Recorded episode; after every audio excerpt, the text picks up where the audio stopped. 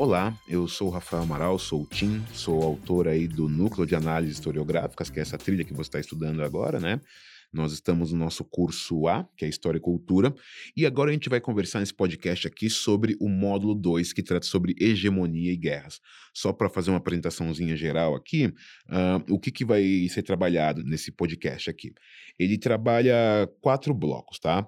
O primeiro bloco é essa apresentação geral. Depois, no bloco 2, a gente vai falar sobre a aula de hegemonia cultural. No bloco 3, nós vamos conversar sobre guerras culturais, tá? E no bloco 4 são algumas orientações finais apenas. Esse módulo, você já percebeu, são apenas duas aulas. Algo que já foi dito no, no podcast do módulo 1, para você que ouviu, e eu quero reforçar agora. Lembra que a trilha do núcleo de análise historiográficas tem como objetivo aprofundar as abordagens que já aparecem na FGB, né, no, no estudo avançado, na formação geral básica mesmo. A gente está aprofundando aquilo que foi estudado nas aulas de história. Né? A ideia é aprimorar o conhecimento por meio de cursos temáticos semestrais, tá? Ou seja, esses nossos cursos, eles não estão seguindo uma sequência cronológica linear, mas sim um recorte e um aprofundamento temático. Quando você estiver pensando em itinerário formativo, em história, na trilha do núcleo de análise historiográficas, lembra, o que mais importa mesmo é o tema que está sendo trabalhado, nas suas diferentes temporalidades. Não importa em qual época da história, o que importa é o tema. É bem mais relevante isso do que a sequência cronológica, tá bom? Bom, dito isso, vamos avançar. Que, que eu acho legal aí a gente saber para trabalhar com esse módulo de número 2 sobre hegemonia e guerras, né? A gente vai trabalhar alguns conteúdos e alguns conceitos mais importantes aí. Por exemplo, a gente vai trabalhar o conceito de hegemonia cultural e também o conceito de guerras culturais, né? A gente vai tentar entender o que, que significa hegemonia cultural e uh, de onde que vem isso daí, de onde que surge a hegemonia cultural. Uh, e também a gente vai tentar pensar o que, que são as guerras culturais e como que elas acabam moldando grande parte das disputas políticas contemporâneas, né? Algo que eu vou falar aqui muitas vezes e vocês vão percebendo isso estudando com material, é o seguinte, a gente está pensando como que a cultura se insere nas disputas de poder, tá? Por exemplo, vamos dar uma olhada no que, que são os objetivos de aprendizagem, né? Desse módulo uh, hegemonia e guerras, né? Aqui a gente vai tentar aprofundar a discussão sobre a discussão da cultura como um instrumento de afirmação de poder político, né? Basicamente, é, a gente vai tentar compreender quais são as situações em que a cultura é formada a partir de determinados valores morais.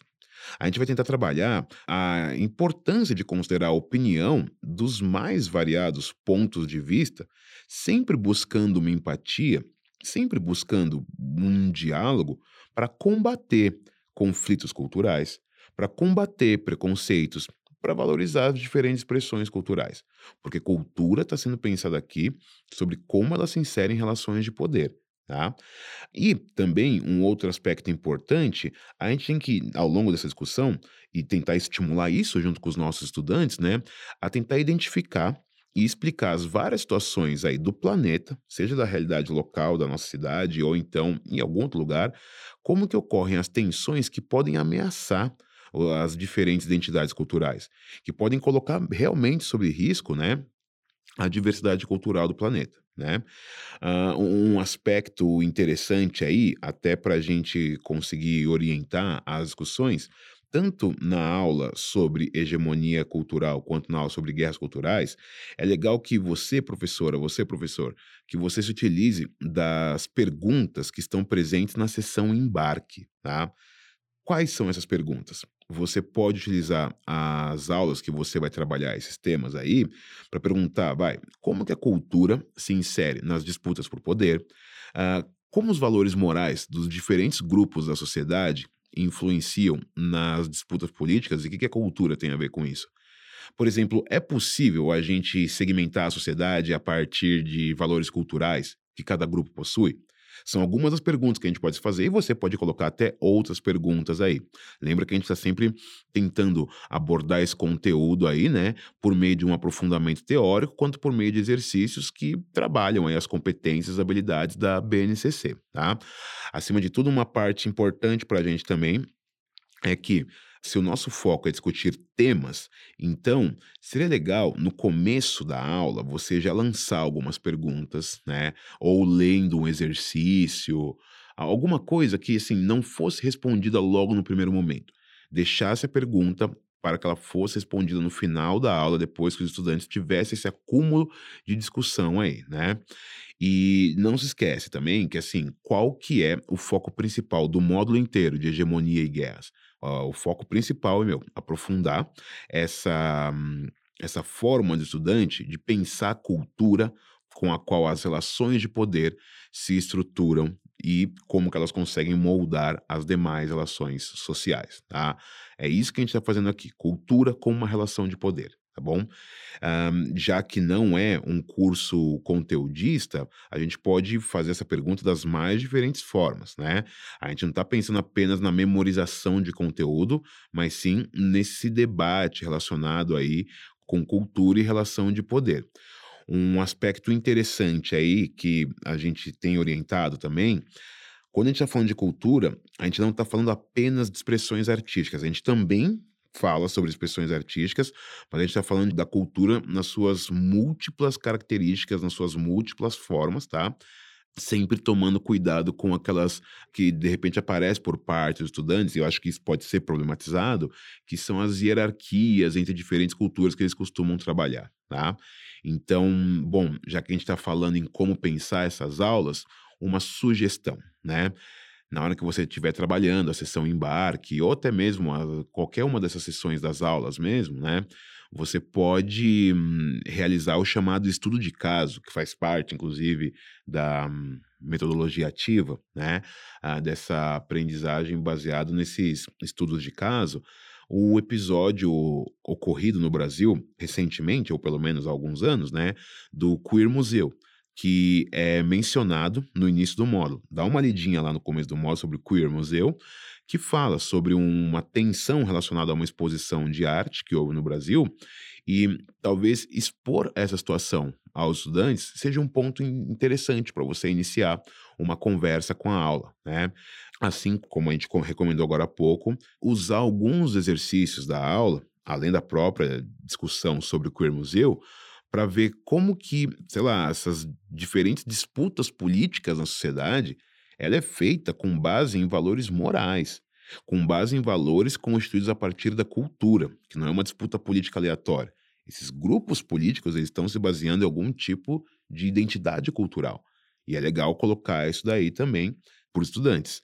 E, claro, sempre facilita o trabalho do professor que, além da sua própria exposição, que ele chame os estudantes para participar da aula perguntando o que, que eles pensam sobre esse assunto.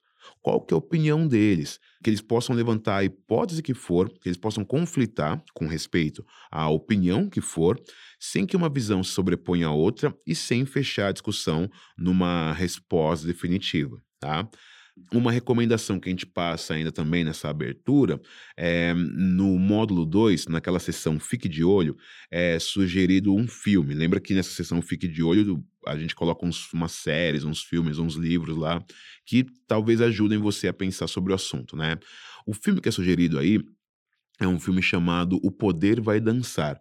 É um filme que se passa naquele ambiente da crise econômica de 29, né? A grande depressão econômica que os anos 30 foi vivenciando. E ele mostra exatamente isso, como que a partir das artes, né, principalmente no teatro, mas nos outros campos também, como que a partir das artes, esse período do entre guerras, ele vai passando por uma politização crescente nas esferas da produção cultural e que isso acaba, afinal de contas, é, sendo refletido em outras instâncias de disputa de poder na sociedade. Pensar uma peça de teatro não era mais pensar uma peça de teatro, era pensar quais eram os grupos políticos que iam defender essa peça ou atacar essa peça. Pensar uma exposição de artes visuais não era apenas pensar pela questão estética, era pensar quais eram os grupos políticos que se identificavam com essa exposição. E isso, esse filme aí, O Poder Vai Dançar, mostra e tem tudo a ver com a aula, super recomendamos para vocês aí, tá bom? Uh, uma outra dica também, verifique sempre a sessão rumo ao Enem, porque lá tem alguns exercícios que foram pensados é, para fazer o vínculo entre os itinerários formativos e o Enem, e que com certeza você consegue utilizar para aprimorar a sua aula. É isso aí, vamos falar um pouco da aula sobre hegemonia cultural agora. Em relação a essa aula de hegemonia cultural, né? Uh, em relação aos fundamentos teóricos, científicos, aos conceitos trabalhados aí, né? Nessa aula de hegemonia cultural, é, o conceito de hegemonia cultural é desenvolvido originalmente pelo filósofo italiano Antonio Gramsci. Tá? De acordo com esse autor, a cultura ela exerceria um papel fundamental na manutenção da dominação econômica e política que um grupo pode exercer sobre o outro. Né? É esse mecanismo que o Gramsci chamou de hegemonia cultural. Ou seja, os grupos que exercem as relações, que controlam né, as relações de poder uh, em uma sociedade, como que eles conseguem exercer esse poder? Como que eles conseguem fazer com que as outras partes da sociedade que são subordinadas a ele, como que eles conseguem garantir essa aceitação dessas relações de poder? Na visão desse filósofo italiano, é por meio da disseminação dos seus próprios valores culturais sobre o restante da sociedade. Eles conseguem tornar os seus próprios valores culturais hegemônicos e, com isso, a cultura se torna uma relação central de poder. Acho que, bom, nessa aula de hegemonia cultural, o principal objetivo é a gente conseguir trabalhar com os estudantes esse conceito de hegemonia, refletindo sobre as implicações na estrutura das relações de poder e das formas de domínio, não apenas nos anos 30, que era a época do Gramsci, mas no século XXI mesmo, né? Já que a gente está pensando cultura e relações de poder, a hegemonia cultural atualmente e também né, nos anos 30, ela consiste exatamente nesse consentimento que os grupos dominantes conseguem obter né, uh, daqueles que estão sendo dominados, daquele que eles influenciam. De onde vem esse consentimento? Tá? Nessa visão, usando sempre os exercícios, porque eles acabam favorecendo com um conjunto muito variado de exemplos, né? A gente pode apontar, já que a gente está colocando cultura e relação de poder, né? A cultura garantindo um domínio sobre consciências e reproduzindo uma ideologia hegemônica na qual os grupos dominados eles consentem com isso tudo. Eles aceitam as formas de exploração, eles aceitam as opressões às quais eles estejam subordinados, uh, porque há diversos valores culturais que são colocados sobre eles e são os valores tornados hegemônicos pela elite dominante, seja na época do Gramsci, seja no século XXI. Uh, ah, como que a gente pode discutir isso com os estudantes? Uh, os exercícios tentam uh, orientar nesse sentido. Lembra que você não precisa fazer todos os exercícios de sala de aula, mas alguns com certeza vão te ajudar isso daí, né? Uh, uma dica que eu daria seria os exercícios da número 1, 2 e 3 da sessão Aprimorando Habilidades porque hum, lá mostra o processo contemporâneo de catequização dos povos indígenas. Né? É, se trata de um exercício que fala sobre um estudo de caso, que é essa questão dos povos indígenas e a catequese contemporânea, né? e hum, é levantado lá um conjunto de exemplos para apontar o que seria uma hegemonia cultural hoje, né? Mas lembra que tem vários outros exemplos e recomendo sempre que, professor, você não se esqueça, professora, você não se esqueça, que a aula é sua. Você organiza sua aula a partir dos exemplos que você achar mais adequado. Se para discutir o tema sobre hegemonia cultural você conseguir levantar algum outro exemplo, por favor, utilize-o. Se, na hora de fazer os exercícios sugeridos, você quiser utilizar de metodologias ativas, como, por exemplo, organização em pequenos grupos, como, por exemplo, alguma outra metodologia ativa, ou se você quiser seguir o método tradicional, pedindo para a sala fazer o exercício por um tempo, depois você vai e vê quais são as melhores respostas, faça como você sentir à vontade. O importante mesmo é que a gente consiga discutir a hegemonia cultural. É legal, inclusive, orientar os estudantes para alguns elementos do estudo orientado, os exercícios que eles vão fazer em casa, né? Quando ele for trabalhar em casa, pede para ele dar uma olhadinha no exercício número um do estudo orientado, porque lá o conceito de hegemonia cultural é trabalhado a partir dos países europeus, como que eles se transformaram depois do fim da Guerra Fria. Já que o projeto da União Soviética foi um projeto derrotado e esses países tiveram de se inserir no mundo capitalista, o que que isso mudou lá em relação à cultura? Perceba, portanto, que é um, esses temas eles podem saltar tanto lá do século XIX, quanto de repente discutir alguma coisa do século XXI. Porque o mais importante mesmo é ver como que essa discussão da hegemonia cultural está presente aí em cada aspecto do mundo contemporâneo. Tá? E um outro ponto legal, além de orientar os estudantes quais são os exercícios mais interessantes para que eles façam em casa, seria também pedir para eles, né, já tentar adiantar os exercícios da próxima aula, que é a aula de guerras culturais, né, uh, para que eles já venham sabendo mais ou menos do que se trata esse assunto. E é isso que a gente vai fazer também. Daqui a pouquinho a gente vai conversar aqui sobre guerras culturais. Na nossa aula de guerras culturais, que faz parte desse módulo Hegemonia e Guerras, o que a gente vai fazer nessa aula é, sempre junto com os estudantes, uh, apresentar esse conceito de guerras culturais.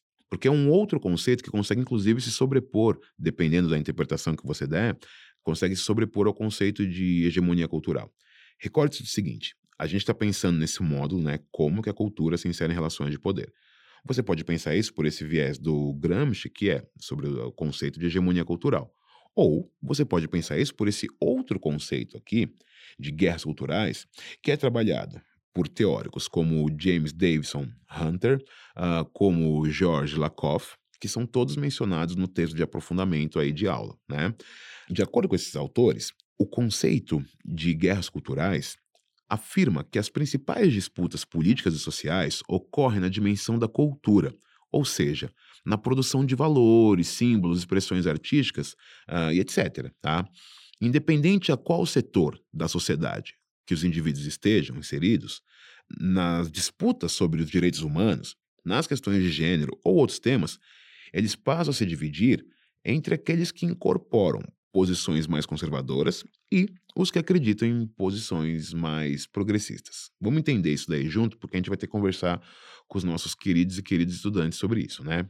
Tanto faz se a gente está falando naquela divisão clássica de burguesia ou proletariado, ou então nós estamos falando de pessoas brancas ou de pessoas negras, ou estamos falando de homens ou mulheres. No conceito de guerras culturais, mais importante do que ver qual setor da sociedade o indivíduo está inserido, o grupo está inserido, se é um grupo de pessoas ricas ou se é um grupo de pessoas pobres. Mais importante do que isso, para o conceito de guerras culturais, o que importa é ver quais são os valores e quais são as expressões culturais que esses grupos estão defendendo. Você consegue aglutinar um conjunto de pessoas para o mesmo projeto político porque ele expressa valores conservadores de uma cultura conservadora como um todo e que vai aglutinar pessoas ricas, pessoas pobres, pessoas brancas, pessoas negras e etc. Da mesma forma, por um outro aspecto, você consegue aglutinar um conjunto de pessoas de diferentes setores da sociedade, homens, mulheres, ricos e pobres, porque eles expressam valores progressistas, por exemplo. É essa que é a lógica da discussão de guerras culturais.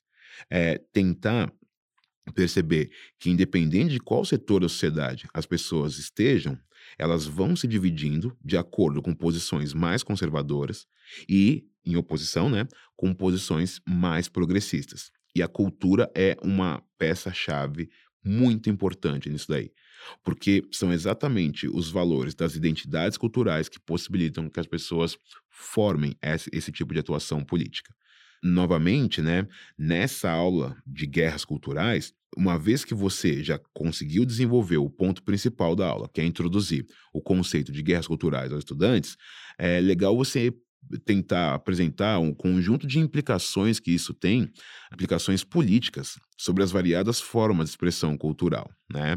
É legal você demonstrar como que esse conceito ajuda a entender quais são as disputas que fazem com que algumas obras de arte, por exemplo, algumas exposições em museus se tornem questões criminais, se tornem questões de uma ampla polarização política na sociedade, né?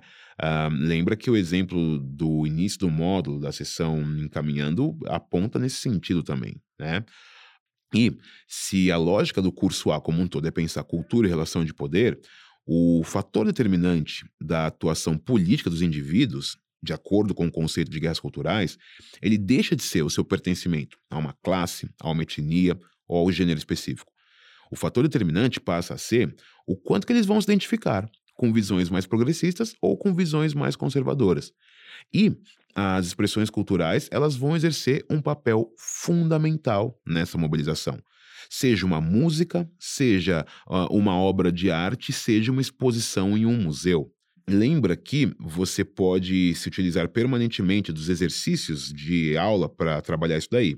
Por exemplo, na sessão Aprimorando Habilidades, o exercício 4, 5 e 6 fala precisamente sobre o estudo de caso do Queer Museu, que foi apresentado no início do módulo. Vale a pena você ver o estudo de caso que é apresentado no exercício e perceber como que a abordagem teórica do James Hunter é utilizada no exercício para trabalhar exatamente o conceito de guerra cultural. Se você for utilizar a sessão estudo orientado para orientar o seu estudante também, eu super recomendo o exercício de número 7, né? Porque ele vai abordar diferentes formas de censura que foram recaindo sobre as expressões artísticas russas, que questionaram estéticas e valores mais conservadores. Isso tanto na União Soviética, lá nos anos 50, nos anos 60 do século 20, mas também na Rússia do século 21, como é a relação entre alguns líderes políticos russos e algumas bandas de rock russa também. É algo que tem bastante vínculo, inclusive, com a realidade cotidiana aí de parte dos nossos estudantes, tá? Um, Recorde-se também que você pode utilizar a metodologia que você achar mais interessante nisso, mas é sempre muito recomendado colocar os estudantes para discutirem entre si e não apenas para sair respondendo os exercícios de uma forma tanto quanto acelerada. Por fim, para fechar esse nosso módulo 2, Uh, reforço aqui recomendações que já foram dadas em outro módulo também, que é sempre interessante que as professoras, os professores, que consigam fazer suas próprias pesquisas a respeito desses temas, dessas referências todas que a gente foi apresentando ao longo dessa aula. Alguns termos, às vezes, não são tão comuns do nosso linguajar cotidiano, mas uma pesquisa rápida de internet já facilita bastante a nossa familiaridade com esses termos aí, né? É interessante também que quando você está pesquisando sobre um termo, aparece um artigo, um PDF, aparece um vídeo, aparece uma música que talvez você perceba que seja muito mais rico para sua aula, da maneira como está pensando sua aula, uh, do que o exemplo dado pelo material. Fique totalmente à vontade de usar sempre a referência que para você é mais confortável, independente daquilo que está no material. O que importa mesmo é se utilizar daquilo que é apresentado no material para ampliar o nosso próprio repertório com, conceitual, nós que somos professores professoras, um, lembrando que a gente está num curso que não busca fixar a memorização de conteúdo específico. Ele busca, sim, aprofundar um debate sobre novos conceitos relacionados com história. É isso aí, a gente se vê no próximo módulo. Tchauzinho.